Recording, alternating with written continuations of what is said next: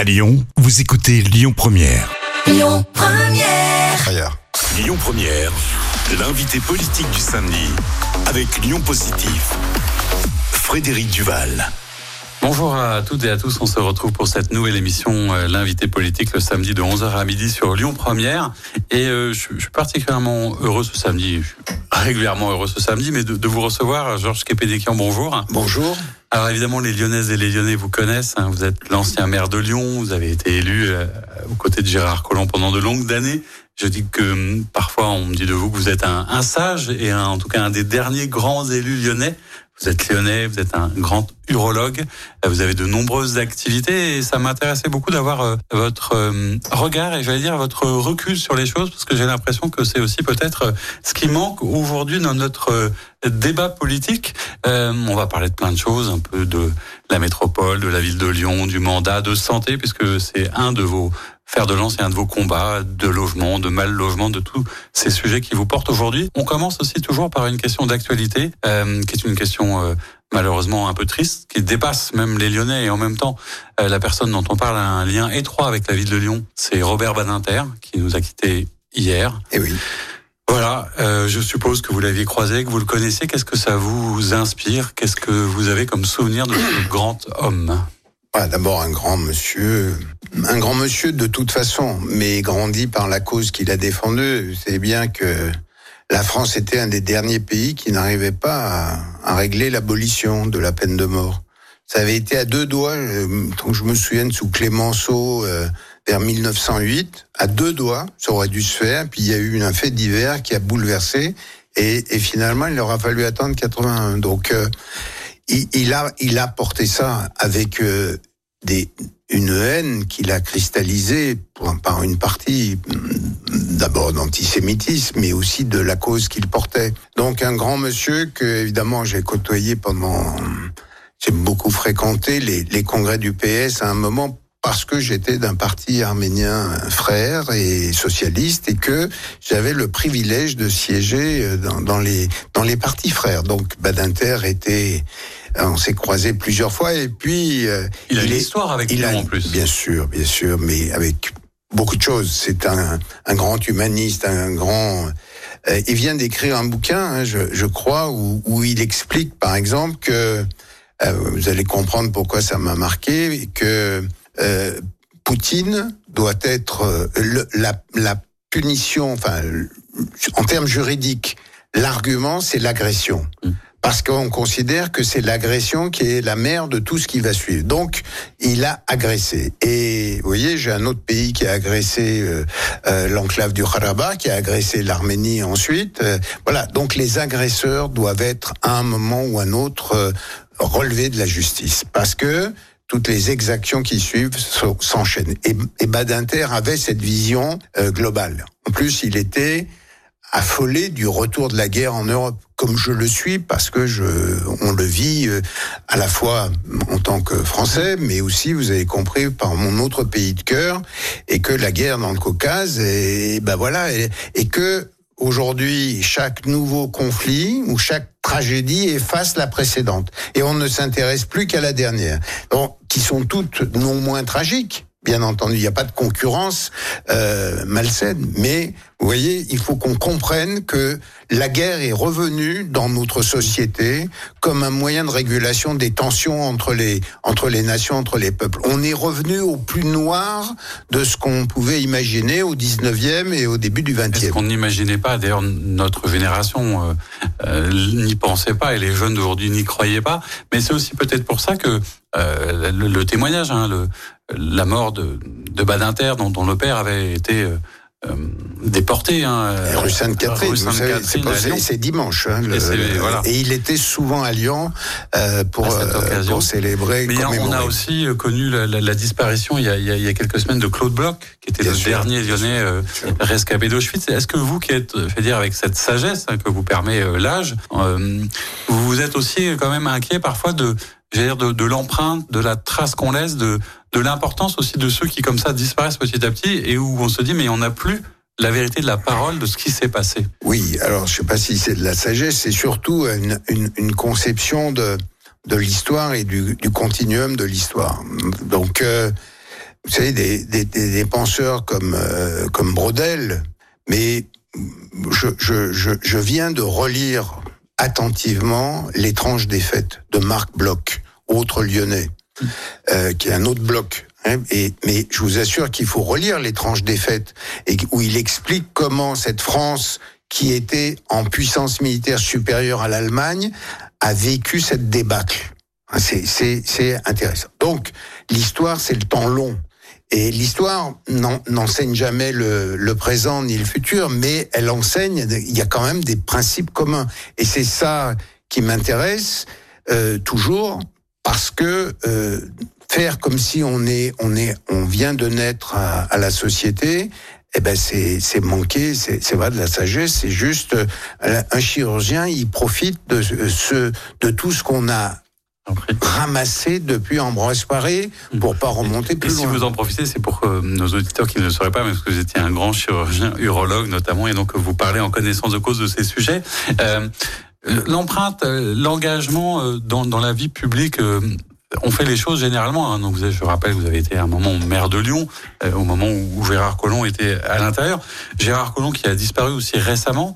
Est-ce que euh, ben je suppose que ça a été douloureux puisque vous étiez très proche, même si la fin était peut-être un peu plus complexe dans vos relations politiques. Est-ce que tout ça aussi, c'est pas, je dire, à la fois la fin d'une époque? Et je réentendais quand on évoquait euh, Badinter, qui disait quand même que dans la politique, et il parlait à l'époque de, de, Mitterrand, il y avait à la fois plus de plus de culture, plus de savoir, plus d'ancrage, plus de profondeur. Est-ce que c'est pas quelque chose qui a un peu disparu aujourd'hui pour euh, une forme de superficialité ou de une sorte de carrière dans la politique? Vous voyez ce que je veux dire? Je vois très bien. Alors, il faut pas tomber dans les facilités parce que tout n'était pas parfait. Euh, c'est comme en médecine, vous voyez, on, on passait, moi je suis encore d'une génération où on passait des heures, des heures à apprendre l'anatomie. Ça c'est fini depuis longtemps parce qu'on n'a plus besoin de savoir tout ça. Ça veut pas dire que euh, que les, les savoirs on, on, les a perdus, c'est qu'on les gère d'une autre manière. Et enfin, quand même, pardon, mais l'intelligence artificielle arrive. Elle est un outil qui va déployer, ouvrir à de nouveaux horizons. Donc, ce qui compte, c'est pas tellement le euh, c'est pas seulement le comment dire le, la perte de, de, de ces cultures, c'est comment on s'intéresse à la chose au bien commun. Et ça, c'est quelque chose qui, pour moi, est en train de se perdre et qu'on est de plus en plus une société de gens qui vivent euh, euh avec leurs problématiques. On est volatile, on peut être d'un groupe, euh, euh, d'un clan et puis d'un autre quelques années plus tard. C'est extrêmement volatile. Et du coup, ça complexifie toutes les choses. C'est difficile aujourd'hui d'être, euh, d'avoir un projet, pas seulement politique, tout projet devient compliqué et, et incertain. Donc, on est dans une époque où les, les jeunes, eh ben, ils essayent de faire dans un, avec leurs outils, dans un contexte nouveau. Donc, c'est pour ça que je pense qu'il faut des traits d'union, ni dire euh, c'était mieux dans le temps, mais mais ramener un peu de de, de non mais voir ce qu'on a perdu aussi. C'était pas forcément pour dire c'était toujours mieux avant, mais de se dire que cette espèce de, de, profondeur de la pensée, de la culture, et on y reviendra certainement, mais c'est aussi par exemple quelque chose euh, quand on parlera un peu plus de politique et de Lyon, dont on accusait un peu les écologistes et notamment euh, Grégory Doucet en disant voilà est-ce que l'attachement à l'histoire lyonnaise, à ce modèle lyonnais, est-ce qu'il l'avait vraiment et est-ce que c'est pas aussi un peu ce qu'on lui reproche quelque part? Oui, bah oui. On peut pas, mais la sagesse populaire dit tout le monde ne peut pas y en être de Lyon. Donc euh, oui, la question c'est qu'on peut ne pas savoir, mais il faut pas faire comme si on savait. C'est-à-dire que on, on, peut, encore une fois, ce qui compte, c'est de voir à quoi vous attachez. Or, les racines, une ville aujourd'hui, les villes sont toutes euh, des, des, des, penseurs de la ville expliquent que dans le monde, toutes les villes progressivement se ressemblent. Ce qui fait la différence, dans parce qu'il y a une concurrence des villes, ce qui fait la différence, c'est c'est les l'histoire, c'est les racines. C'est ça qui fait que vous faites vibrer et c'est ça qu'on transmet comme un héritage. Il n'y a pas de passage de, savoir sans gérer l'héritage. Et un héritage, il y a des passifs, il y a des actifs et il faut les gérer. Donc je crois que c'est important, y compris pour ceux qui arrivent, ce qui se faisait jusqu'avant. Enfin, je suis moi issu de l'immigration pure. Ma famille arrive en France en, en 1922, grands-parents, parents, et je vais naître euh, à Lyon euh, et je serai je, suis un petit Arménien d'abord. Et, donc l'immigration Lyon, ville d'accueil, Lyon, ville carrefour, Lyon, euh, repérable sur les radars du monde, parce que Lyon diffuse, Lyon s'ouvre au monde tout le temps, eh bien c'est aussi l'histoire de la ville. Mais c'est ce qu'avait certainement aussi compris euh, Gérard Collomb, qui avait inventé ce fameux modèle lyonnais d'une forme de consensus et d'ouverture. Et on parlera évidemment de tout ça dans une deuxième partie de notre émission. À tout. On se retrouve pour une deuxième partie de notre émission L'invité politique le samedi de 11h à midi, toujours avec vous, Georges Kepenekian. Je rappelle que vous avez été maire de Lyon, que vous êtes élu euh, depuis 2008, euh, aujourd'hui euh, président du groupe progressiste et républicain à la ville de Lyon. Pourquoi ce terme et ce choix? Vous avez été au PS à un moment, vous avez été en marche Renaissance et toujours. Qu'est-ce que ça raconte, progressiste et républicain, dans le nom de votre groupe? Bah, quand on Avec David Kimmelfeld d'ailleurs, il me oui, semble. Oui, oui, bien sûr. Euh, on, on, on, on, a eu à choisir un, un titre. Je, vous rappelle qu'on avait fait la campagne sur respiration. Hein. Mon, le, le, thème de notre campagne en 2020, euh, c'était euh, respiration. Une manière de. Et si vous relisez, euh, bah, vous allez trouver des trucs qui sont vraiment dans l'actualité. Peu importe. Le passé est déjà passé. Donc progressiste, c'est de s'inscrire clairement dans, dans cette idée que nous voulons croire au progrès sous toutes ses formes, sans en restant euh, lucide, donc républicain, c'est-à-dire tous les progrès, et c'est un scientifique qui vous parle, tous les progrès n'ont pas produit que des bonnes choses. Euh, je, euh, Oppenheimer et d'autres, euh, voilà, on, on, on, est parti d'une bonne idée. c'est ce qu'on en fait aussi, c'est ce que l'homme en fait. Quoi. Donc il faut d'abord être progressiste et garder une maîtrise de et elle est républicaine fondamentalement, c'est-à-dire pour le bien de tous. Et, et c'est pas le progrès juste pour quelques-uns, c'est le progrès en cela qu'il améliore le bien commun, la manière de vivre d'une de toute société. Et pour nous, c'est d'ailleurs par le plus grand nombre le progrès qui soit partagé bien et utile au plus grand nombre. Bien entendu. Alors on parlait juste avant de, de, de Gérard Collomb, qu'évidemment vous avez bien connu, mais aussi de, de sa conception de la politique et de ce fameux euh, modèle lyonnais dont on parle beaucoup. Hein. Malheureusement, il, donc il est décédé. On est un peu parfois dans les bilans. Il y a certains euh, euh médias qui s'interrogent qui a été le meilleur maire de Lyon. Est-ce que pour vous ça a du sens de se questionner sur qui a été le meilleur maire et quel était votre regard euh, sur les trois mandats de, de Gérard Collomb? Alors, le, le, concours du meilleur maire, c'est quand même d'abord, c'est jamais dans les mêmes euh, euh dans les mêmes contextes, périodes, pas tellement de sens. Donc euh, voilà. Après, après, il aimait beaucoup. On a souvent parlé de d'Edouard Herriot parce qu'il a eu la durée, parce que ce qui compte aussi, c'est voilà, plus de 50 ans, euh, euh, c'est la durée qui, qui fait que vous pouvez transformer, faire des choses. Gérard a eu trois mandats, ce qui lui a permis de, de faire des choses. Mais Gérard, avant d'avoir trois mandats, il a passé 20 ans dans l'opposition. Euh, Gérard vient d'une histoire du, du PS. On, on, on, a côtoyé dès les années 72. Hein, il était encore prof à Tarare parce qu'il rejoint la, la, la, cause arménienne et il est jaurétien. Euh, pas Jaurès et de ceux qui sont montés en 1897-18 à la tribune pour dénoncer le génocide, la première partie du génocide des Arméniens. Et il le faisait pas pour les beaux yeux des Arméniens, il le faisait au nom de la conscience universelle. Gérard, c'était c'était totalement ça. Mais Gérard, il a aussi euh, euh, acquis des, des, des, valeurs. Il est très attaché au personnalisme. Euh, Mounier est un penseur qui va qui va travailler sur la place euh, de la personne et non pas du de l'homme. Hein. C'est comment un être humain est aussi une personne. Et tout ça a modelé une forme de, de pensée. Il va rejoindre, il va il va très bien comprendre et interpréter le saint-sibonisme, qui qui est une, théorie où on, on produit, on fait de la prospérité et après on la redistribue. Et c'est pour ça qu'au PS de temps en temps, euh, ça, ça, un peu, ça bah, un peu, hein. euh, voilà, il aimait pas du tout qu'on redistribue d'abord ce qu'on n'avait pas encore. Donc c'est tout ça. Et quand il arrive maire de Lyon, il a un corpus. Voilà, donc, donc ça va permettre d'aller plus loin. Et très vite, il va pas commencer par chasser euh, tous les mecs de droite qui étaient là. Il va discuter avec eux. Il va, bon, il y a cette idée qu'à Lyon, c'est une ville où on cherche les convergences. On, on, tous les extrêmes existent à Lyon, mais j'aime dire que grâce au Traboul, tout ça circule. On peut se parler. on pouvait se parler. Discrètement en plus parfois. Bah, oui, discrètement bien sûr, parce que c'est la, une garantie d'efficacité d'abord. Parce que si vous rendez aujourd'hui, dès que vous avez une photo avec mm. machin, euh, on imagine ah, bah voilà. Donc euh, vous voyez bien que ça c'est compliqué, mais il y avait cette idée que Lyon est une ville qui doit euh, rester parce qu'elle est au carrefour nord-sud, est-ouest, qu'elle a son histoire depuis 2000 ans, qui se construit là-dessus. Elle a eu des moments bien, des moments moins bien.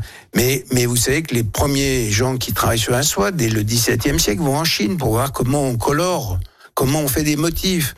On va mettre des soyeux euh, à Yokohama, euh, au Japon, pour traiter, on va, on va mettre des, des, métiers de tissage au Japon parce qu'on n'a plus de, de verre à soie. Donc Lyon est aussi une ville ouverte au monde, qui se nourrit du monde et qui rend au monde. On pourrait parler des frères Lumière qui, qui dès 1896 envoient aux quatre coins du monde des opérateurs pour amener des images en France de, de, de, de Saïgon, de Marrakech, de Chicago, pour donner au monde le monde. Pour donner à voir euh, le monde. Et du coup, il s'inscrivait dans cette continuité. Vous, ce que, ce que j'entends aussi, c'est qu'il s'inscrivait à la fois dans une histoire, et quand on parle de, de, de, ce modèle à la fois de consensus, de convergence, c'est aussi euh, de, de construire sans déconstruire. Je crois que c'est aussi quelque chose qui est important. Bien entendu. Euh, on aime rappeler que aucun maire dans l'histoire euh, des 30 dernières années n'a déconstruit ce que son prédécesseur a fait. On a géré. On n'aime pas le l'échangeur de la place Carnot, mais bon, à part une bombe atomique, on peut pas le faire sauter. Donc, ben voilà, on gère. Donc, donc, euh, quand vous avez un héritage, j'aime le dire, c'est passif et actif. Mais comment vous vous essayez de transformer ça. Donc je pense qu'aujourd'hui, les questions environnementales qui sont majeures, les, les enjeux sont à les citer, même s'il faut pas oublier que euh, il y a une autre France qui vit pas tout à fait la même chose. Hein, D'accord, 70% des gens vont vivre dans les villes euh, à l'horizon de 2050-60, mais mais la ville n'est pas tout. Il y a d'autres euh, ah, effectivement existants. Et parfois, on est un peu biaisé dans nos dans nos regards, y compris par exemple sur les mobilités, ce genre de choses, parce qu'en ville, c'est quand même pas tout à fait la même histoire. On reviendra sur ces questions d'ailleurs d'environnement et de santé parce que j'ai l'impression que vous étiez presque un des premiers écologistes avant l'heure. Mais si on, on, continue sur cette, euh, j'allais dire, amour de Lyon, attachement à Lyon, qui est aussi le vôtre, etc. Et vous nous parlerez un petit peu de, de votre vision pour demain. Il y avait aussi une notion qui était importante et qui, euh, là aussi, semble disparaître si on en croit un peu les, les derniers classements. C'est, c'est l'attractivité de la ville de Lyon. Est-ce que ça aussi, c'est quelque chose qui vous pèse d'avoir l'impression que ça se rétrécit que ça ah, ben, ah ben oui, oui. Oui, pour des tas de raisons. C'est L'attractivité, c'est pas juste. Euh, on, on, on, reprochait de faire du bling bling. Enfin, j'ai entendu ça parce que Gérard a siégé d'abord euh, au conseil municipal euh, pendant deux ans, trois ans presque. Hein. Donc, donc voilà, c'était le bling bling parce qu'on était dans les scores de la ville la plus agréable, de la ville du meilleur week-end. Bon, mais mais l'attractivité là aussi, le modèle lyonnais, c'est de dire quand on va au Japon et que vous négociez avec euh, une grosse boîte pour qu'elle vous fasse le premier bâtiment à confluence à zéro, euh, à, zéro énergie, euh, à énergie neutre, ben c'est le, le, Japon qui fait. Il y a, y a, cette idée qu'on n'est jamais dans un village coupé du reste du monde, où vous êtes un acteur dans le monde, ou vous ne l'êtes plus. Alors, on comprend bien que voyager en avion, j'ai fait mon contrôle j'ai fait mon... Bilan carbone. Ah, ben oui. 9 tonnes 2. Ah, parce que cette année, j'ai fait quatre voyages en Arménie en avion. Donc, ça, bam Bon, bah d'accord. Alors, on comprend bien tout ça. Mais vous voyez, c'est le compromis raisonnable entre l'exigence qu'on doit avoir pour changer le comportement, nos comportements, parce que c'est notre manière de manger, c'est notre manière de travailler, c'est nos et les ordinateurs parce qu'on n'en parle pas, mais on est tous passés. Plus vous augmentez la puissance des ordinateurs, tout ça au bout du compte, c'est de l'énergie. Donc, vous voyez, etc., On, on, gère qu'une partie et et et Jean-Claude Michéa qui a écrit un, un livre, c'est un marxiste, euh, mais il faut lire ce livre parce que il a quitté Montpellier, c'est un grand professeur, est de, de socio, philo, marxiste, mais orwellien, donc euh, euh, pas stalinien, et il est allé habiter depuis six ans dans les Landes. Il dit mon premier feu rouge est à 10 km. Donc, et il explique une autre France et, et, la mobilité et comment euh, comment on peut vivre sans bagnole quoi c'est vous voyez c'est on, on, ne peut pas on ne peut plus aller vers les gens en caricaturant les choses Il faut, ils ont compris, je pense, euh, les Français comme d'autres ont compris les enjeux, mais les changements sont violents. Je pourrais vous raconter comment vous dites à quelqu'un qui a une tumeur de vessie, faut arrêter de fumer. Bah, et, et pourtant, c'est sa peau qu'il joue. Bah, ça marche aussi. Oui, c'est pas parce que l'on sait, parce qu'on parle souvent ah, bah, d'éco-anxiété, ce genre de choses. C'est pas parce que l'on sait les choses qu'on est capable de les faire durablement et, ça sent dans du changement et tout ça. Et c'est même pire quand vous savez, parce que du coup, vous êtes doublement culpabilisé. en plus, exactement. Et on se fait engueuler, y compris par son entourage. Aujourd'hui, comment est-ce que vous vous définissez dans, dans, votre engagement qui remonte à loin et qui évidemment est né euh, à la fois euh, au PS mais aussi dans votre la défense de la cause arménienne, parce que je crois que c'est vraiment ça votre première colonne vertébrale. Aujourd'hui, est-ce que vous définissez comme étant euh, un opposant à, l'actuelle gouvernance lyonnaise? Ça veut dire que vous avez envie d'autre chose pour votre ville? Et si oui, quelle forme ça doit prendre aujourd'hui? Alors, je suis dans l'opposition formellement.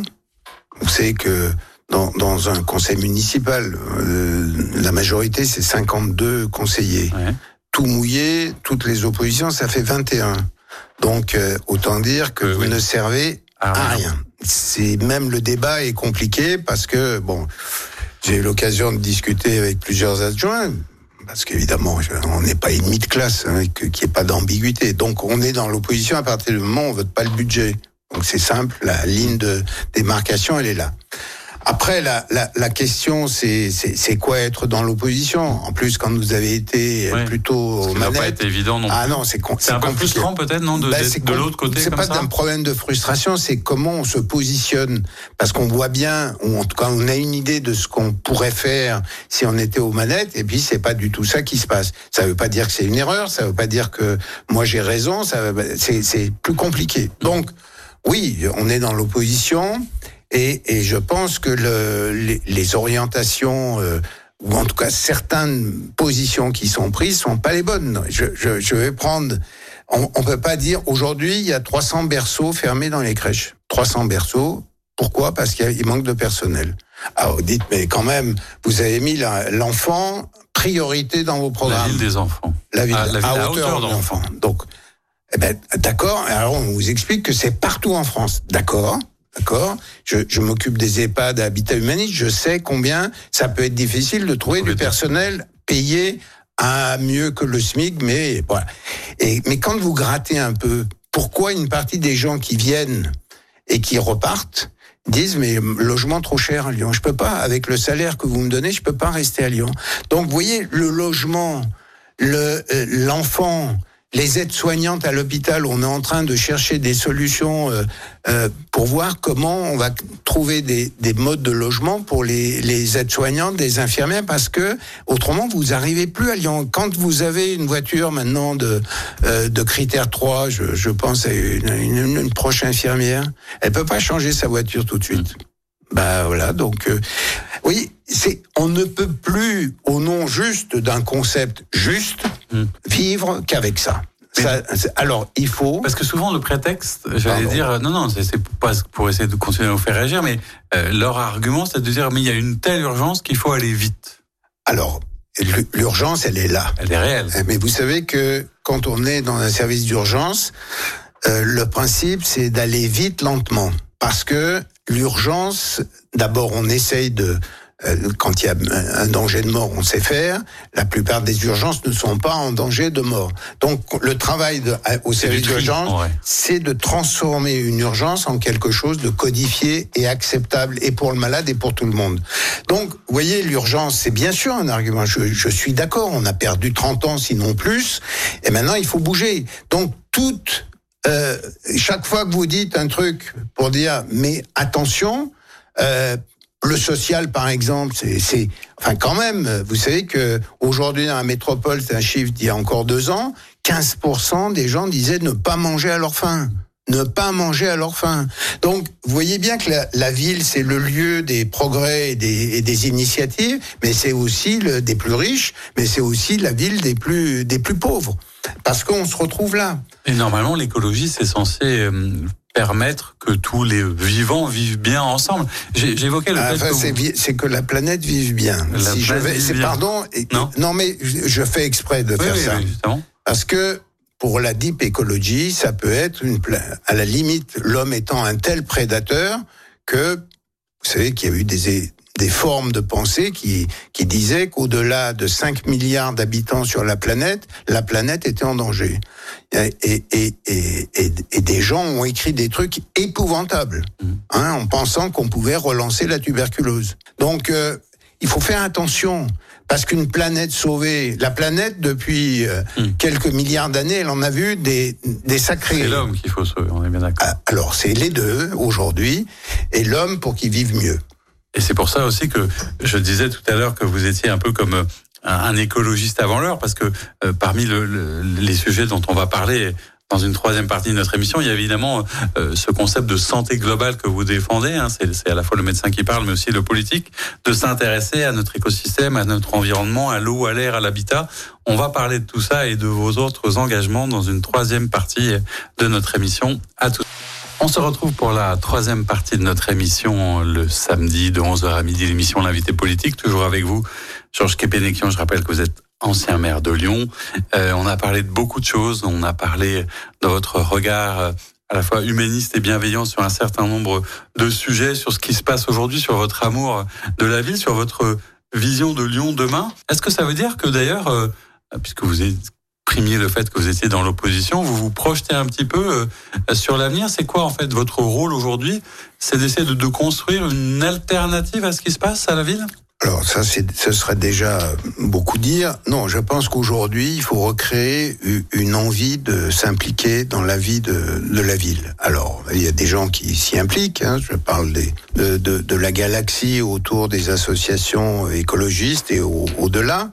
Mais oui, il y a les partis, les structures, tous les tous les systèmes qui faisaient ou qui fonctionnaient autour d'une d'une dans une commune se sont plutôt euh, dispersés. Délités un petit peu. Oui, délités, mais parce que aujourd'hui dire à des gens de d'une nouvelle génération venez, on va parler de politique, alors là ça part en courant. Donc je crois que le travail qu'il y a à faire aujourd'hui, c'est de dire c'est quoi notre ville, c'est quoi une ville, c'est quoi l'intérêt? Oublions, ne demandons pas tout de suite les cartes d'identité euh, partisane. Est-ce que c'est aussi rappeler euh, ce à quoi sert la politique? Parce que peut-être qu'on l'a oublié à un moment.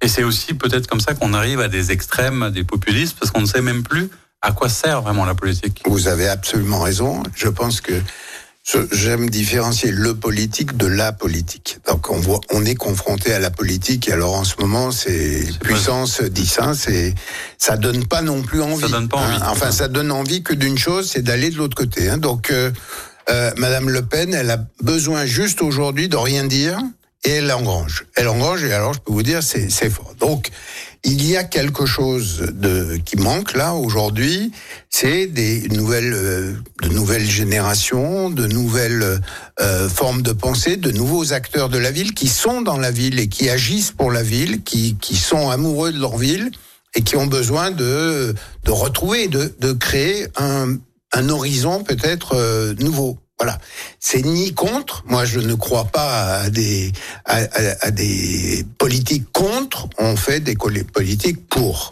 pour quelque chose. Donc c'est ça qu'il faut. C'est ça qu'il faut essayer de définir. C'est difficile. Et c'est ce qui fait que des gens pensent que bon bah c'est foutu, et puis d'autres qui pensent que ou d'autres qui pensent qu'on va revenir. Euh, voilà les, les, euh, anciens, voilà les, anciens et que les affaires reprennent. Alors ça, ça, ce serait une erreur gravissime. Ça ne marche jamais comme ça en politique. Ça veut dire qu'il faut inventer quelque chose de nouveau. Et parmi les sujets d'ailleurs que vous portez, parce que ça fait quelques années que vous défendez cette, chose-là, qui est de dire que euh, les, les villes peuvent être une sorte de laboratoire pour ce que vous appelez la santé globale. Est-ce que vous pourriez un petit peu nous expliquer de, quoi il retourne et pourquoi en fait euh, c'est important parce que ça redéfinit en fait aussi du collectif et du vivre ensemble quelque part.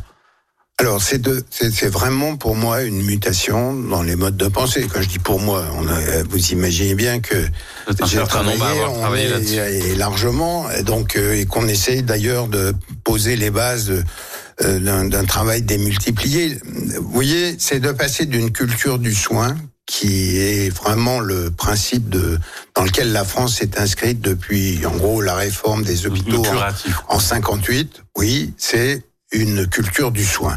Eh ben, il faut passer à une culture de la santé. C'est-à-dire de considérer que le soin arrive quand la santé a foiré et pas de dire euh, je vis normalement comme je veux et puis on verra bien parce que de toute façon il y aura une solution. Je, je, quand vous parliez de progrès, j'ai eu la chance de vivre à Lyon avec le professeur Pierre Marion, tout jeune étudiant, parce que je j'étais entré à l'INSERM comme euh, jeune chercheur, de la grève cardiaque.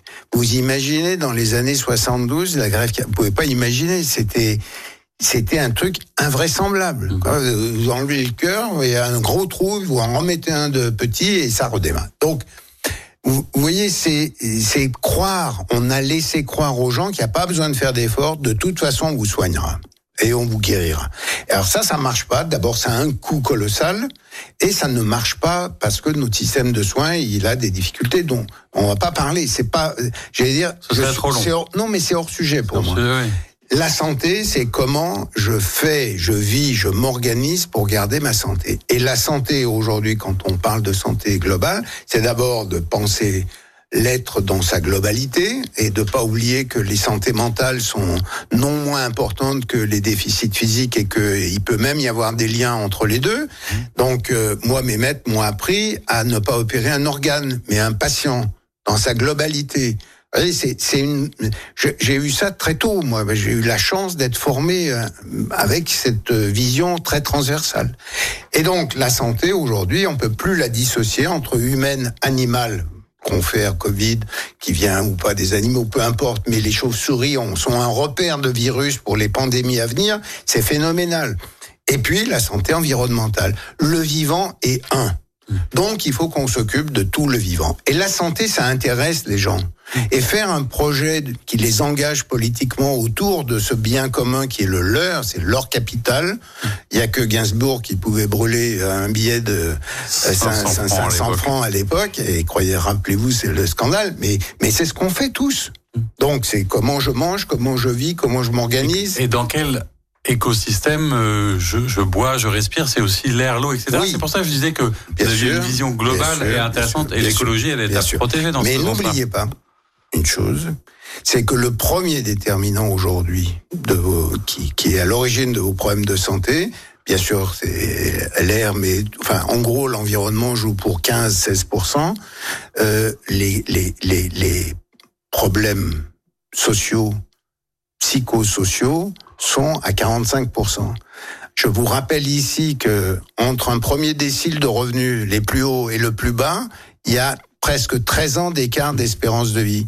C'est pas les chefs d'entreprise qui font le plus d'infarctus, c'est les chômeurs chroniques. Donc, s'attaquer à, à, à, ces questions de, de santé, c'est pas juste l'air que je respire, bien sûr, il faut le faire. C'est pour montrer le côté global. Et ça, ça veut dire comment je pense la ville. C'est travailler avec des là urbanistes. Où, vous retrouvez euh, dire la dimension politique de la chose, c'est-à-dire qu'un politique aujourd'hui, c'est peut-être aussi celui qui sait prendre soin de sa ville et de son territoire? Absolument. C'est c'est les nouvelles manières de penser, de, de penser euh, le, le, bien commun. Encore une fois, c'est et on fonctionne en silo. Et il suffit pas de mettre autour de la table 35 institutions pour pour avoir euh, réglé le problème. Vous voyez, un observatoire, ce genre de Il faut, il faut je, bien sûr, je il faut des données, mais bien entendu. Mais le politique est celui qui peut euh, faire bouger les lignes. Et quand on on, a travaillé avec quelques-uns sur Hippocrate et les territoires, c'était de dire qu'un territoire, c'est pas, ça ne se euh, confine pas aux frontières administratives, c'est plus large. Vous voyez, à Lyon, euh, vous pouvez compter les, les 500 000, euh, 20 000 euh, Lyonnais, et mais vous voyez, il y a un bassin de vie tout autour qui n'est pas que la métropole. Il y a des gens qui viennent de loin. Or, les mobilités se posent aussi à, eux. Le village de pollution, le nuage de pollution, pardon, il s'arrête pas juste en voyant Lyon. Donc, pas plus euh, que celui de Chernobyl. Ah bah, bien entendu. Donc, vous voyez, c'est c'est d'arrêter de, de segmenter. Or, paradoxalement, à des niveaux locaux. C'est pour ça que la cité est le lieu de l'engagement pour moi premier. Vous pouvez faire des tas de choses. On a on est dans un monde où on pense toujours que l'État doit tout faire, mais il y a mille choses qu'on peut faire au niveau d'une collectivité. Et c'est d'abord un changement de mentalité, un changement de, concept. Donc une culture de la santé qui fera que qui intégrera aussi le vieillissement, qui est un autre sujet pour moi majeur. Mmh. Euh, on pense qu'il y aura 6 millions de plus de 85 ans à l'horizon de 45-50. Donc, euh, eh ben c'est voilà, et, et c'est plus possible d'exclure les personnes âgées en envisageant qu'une seule, euh, au bout du bout, l'EHPAD, quoi. ni, aucun de nous trois ici n'envisage d'aller en EHPAD. Je, et c'est pas qu'il faut pas le faire. Ça veut dire qu'il y aura, il y aura, il faut qu'on commence à réfléchir à ça. Et comment je vieillis en meilleure santé. vous voyez, on fait une coupe aujourd'hui, il y a de nouveaux critères. On regarde à 65 ans quel est le taux de, de gens qui ont des problèmes de santé? En France, 45% euh, seulement. Bah, les pays du Nord nous mettent 10 à 15 points. C'est-à-dire qu'ils ont déjà intégré cette vision globale de la santé, hein, qui, qui vient bien entendu, sur un système de soins. Mais si vous arrêtez de remplir le tonneau qui est déjà plein parce que vous auriez un peu moins malade, ça a même une incidence euh, budgétaire. Vous savez, les Anglais, euh, quand ils disent mieux vaut prévenir que guérir, nous on dit ça, eux ils disent euh, un, un penny de prévention vaut une livre de guérison. Ben, est-ce que ça, ça peut suffire, cette vision des choses, à construire autour de vous peut-être les conditions de faire une autre autre chose à, Lyon C'est dans les ces perspectives-là que vous, que vous euh, imaginez On y travaille. on y travaille. Non, mais parce qu'il y a des forces. Euh, Lyon est une, a une histoire de la santé. J'allais dire, il y, a, il y, a, quand même un potentiel, il y a quand même une histoire, il y a, il y a des choses formidables. sans remonter jusqu'à Rabelais qu'on a. Mais, mais, Rabelais, par exemple, quand il vient en 1532 à Lyon, il vient, il vient, il est viré au bout de trois ans par les, les échevins qui lui disent euh, non, t'es jamais là, casse-toi. Mais, mais Rabelais vient à Lyon pourquoi? Parce qu'il y a des imprimeurs et des éditeurs et que on peut très vite diffuser au reste de l'Europe. Lyon est une ville européenne. Alors ça tombe bien et ça fait une petite liaison avec un sujet qui vous tient à cœur et parce que euh, ce qui se passe en Arménie est lié aussi parce que on va avoir des échéances qui approchent, des échéances européennes. C'est euh, malheureusement euh, le cadet des soucis des Français visiblement. Pourtant, on l'a vu, que ce soit sur la loi sur l'immigration, sur les problématiques de l'agriculture, mais aussi ce qui se passe, et vous avez évoqué la guerre ou euh, des, des, choses absolument terribles qui se passent notamment en Arménie. L'Europe est un outil de la tolérance, de la liberté, etc. Comment est-ce qu'on fait pour réintéresser les gens à ce sujet? Eh bien, on, on ramène l'Europe à à une quelque chose d'appréhendable. Hein, vous savez bien, euh, on l'a vu avec euh, nos agriculteurs, il y a, y a, toujours l'idée que l'Europe ne produit que des normes, mais en fait, on a besoin d'un bouc émissaire. Donc, vous savez bien, et, les, et la classe politique ne, ne néglige pas de dire ah bah ça c'est l'Europe quoi. Hein. Donc, on a on, ce qu'on a essayé de construire, on l'a, on le vide régulièrement. Pourtant, l'Europe est indispensable pour mille raisons qu'on va pas déployer ici, mais l'Europe est, est, d'abord un lieu de, de, de, puissance économique, une de puissance de recherche. Euh, d'accord, les États-Unis, d'accord, la Chine sont capables ponctuellement de mettre des, de faire des efforts énormes. Le, le, le Covid, le vaccin, s'il est inventé, c'est que euh, les, les, la puissance publique américaine a mis des milliards en sous-main euh, pour que les privés puissent fabriquer ça. Donc on, on, on a ce, ce potentiel en Europe. Le tout, c'est comment on, on, conjugue je vis chez moi mon ma vie de franco-français et euh, là je refais une frontière parce que bientôt on va plus aimer les Allemands, euh, les Italiens un peu et, alors les lointains ça devient très lointain. C'est pas que les gens ne s'intéressent pas, ils sont émus de voir des images à la télé, mais une tragédie chasse l'autre et donc c'est difficile de comprendre que ce qui se passe dans le Caucase, en Ukraine, en Israël, Palestine, a des prolongements et va nous embarquer, pas seulement par le coût des énergies et de nos modes de vie, mais, mais soyons des acteurs euh, de, de paix, soyons des acteurs, des acteurs tout court de ce qui se passe. Or, on a plutôt tendance à dire vivons heureux, vivons. Euh... Ce qu'on évoquait un petit peu sur cette société un petit peu plus euh, euh, consommatrice, clientéliste, un peu plus égoïste dans son ouverture. Et c'est aussi ce que vous déploriez, ce que vous avez envie de retrouver. Oui. C'est l'histoire même de Lyon dans son ouverture. Alors. Et je pense pas que les Français le soient moins qu'avant. Hein. Je, je, je suis convaincu. Ce qu'on ne trouve pas, c'est comment les embarquer, comment leur parler pour qu'ils deviennent acteurs. Alors, les livres font partie peut-être de ces moyens de discuter. Hein. Vous avez écrit récemment, on en parlait, Hippocrate et les territoires. Je crois que vous travaillez sur un autre ouvrage, mais vous êtes aussi euh, un grand lecteur. Est-ce que vous avez euh, un livre de chevet, un ou plusieurs en ce moment, qui vous occupe, vous inspire? Est-ce que vous êtes plutôt à lire des choses, euh, j'allais dire, professionnel avec des études, ce genre de choses, ou vous avez une passion, la BD, le policier? Comment, quel type de lecteur vous êtes? Alors, extrêmement hétéroclite extrêmement hétéroclite, mais alors quand même beaucoup d'essais. Je vous parlais de Jean-Claude Michéa, son, son dernier bouquin sur l'extension du capitalisme est vraiment une, lecture euh, intelligente, je trouve. Mais vous voyez, je vous disais que j'ai relu euh, L'étrange défaite, parce que c'est un écho aujourd'hui dans le comment dans un système, euh, comment un État peut se peut tout doucement se déliter et arriver au contraire de ce que pouvait être attendu. Mais un livre de chevet, vous voyez, c'est Guerre et paix, Tolstoï. Parce que Tolstoï décrit une fresque, et, et c'est quand même formidable de lire, c'est un, un, très long passage sur Austerlitz, et de lire la lecture française qu'on a d'Austerlitz, Grande Victoire, euh, le Soleil, euh, le, qui et le, la formidable stratégie de Napoléon qui contourne euh, les, et toutes les, les, autres troupes, et puis Tolstoï qui écrit Vue de la Russie euh, de son maréchal favori.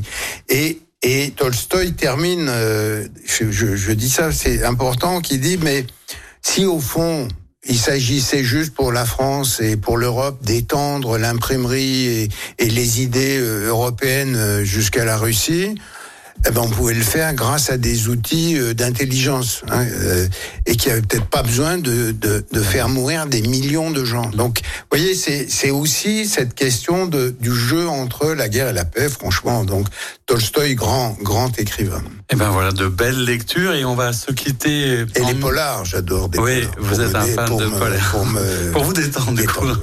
on va se quitter comme c'est la tradition en musique et vous avez fait un choix très, alors je vais dire presque universel, c'est bah, je vous laisse le dire, la, la musique de, de fin oui, d'un film. The Doors, euh, qui, qui chante The End à la fin d'Apocalypse Now, d'abord parce que ce film, pour moi, est... Vous voyez, je suis... C'est vrai qu'on parle de guerre, mais parce que la guerre... Euh, en fait, probablement par ma propre histoire, elle, elle est jamais sortie de mon champ de vision ni de réflexion. Elle est jamais sortie avec les, les horreurs quand vous êtes un, un, un, un dernier descendant d'une nation qui a connu un génocide, c'est-à-dire une coupure phénoménale. C'est parce qu'on parle des gens qui meurent, mais on ne voit pas la rupture culturelle que, que, ça, que ça génère. Euh, et, c'est Paul Ricoeur, il y a, y a une formule que, qui m'a toujours beaucoup marqué, où il dit « Le futur de mon passé n'était pas celui-là ». Le futur de mon passé, c'est pas d'être à Lyon, si ma trajectoire euh, familiale, historique, euh, nationale, voilà. Donc je pense que la guerre, elle est importante et qu'Apocalypse, Now, et ce, cette chanson de, des Yen, quand le colonel Kurtz, euh, dans cette pénombre, reçoit le type qui doit le tuer, c'est The End. Un immense merci, ça tombe bien, c'est la fin de notre émission. Merci à vous. La semaine prochaine, on se retrouve pour une nouvelle émission avec quelqu'un qui vient de rejoindre le conseil municipal de Lyon de nouveau, Fouzia Bouzerda. À très bientôt. Au revoir. C'était l'invité politique du samedi sur Lyon Première, en partenariat avec Lyon Positif, la plateforme inspirante des acteurs engagés dans la transition du territoire. Retrouvez tous les invités politiques en podcast sur lyonpremière.fr et lyonpositif.fr. Écoutez votre radio Lyon Première en direct sur l'application Lyon Première, lyonpremière.fr et bien sûr à Lyon sur 90.2 FM et en DAB+. Lyon Première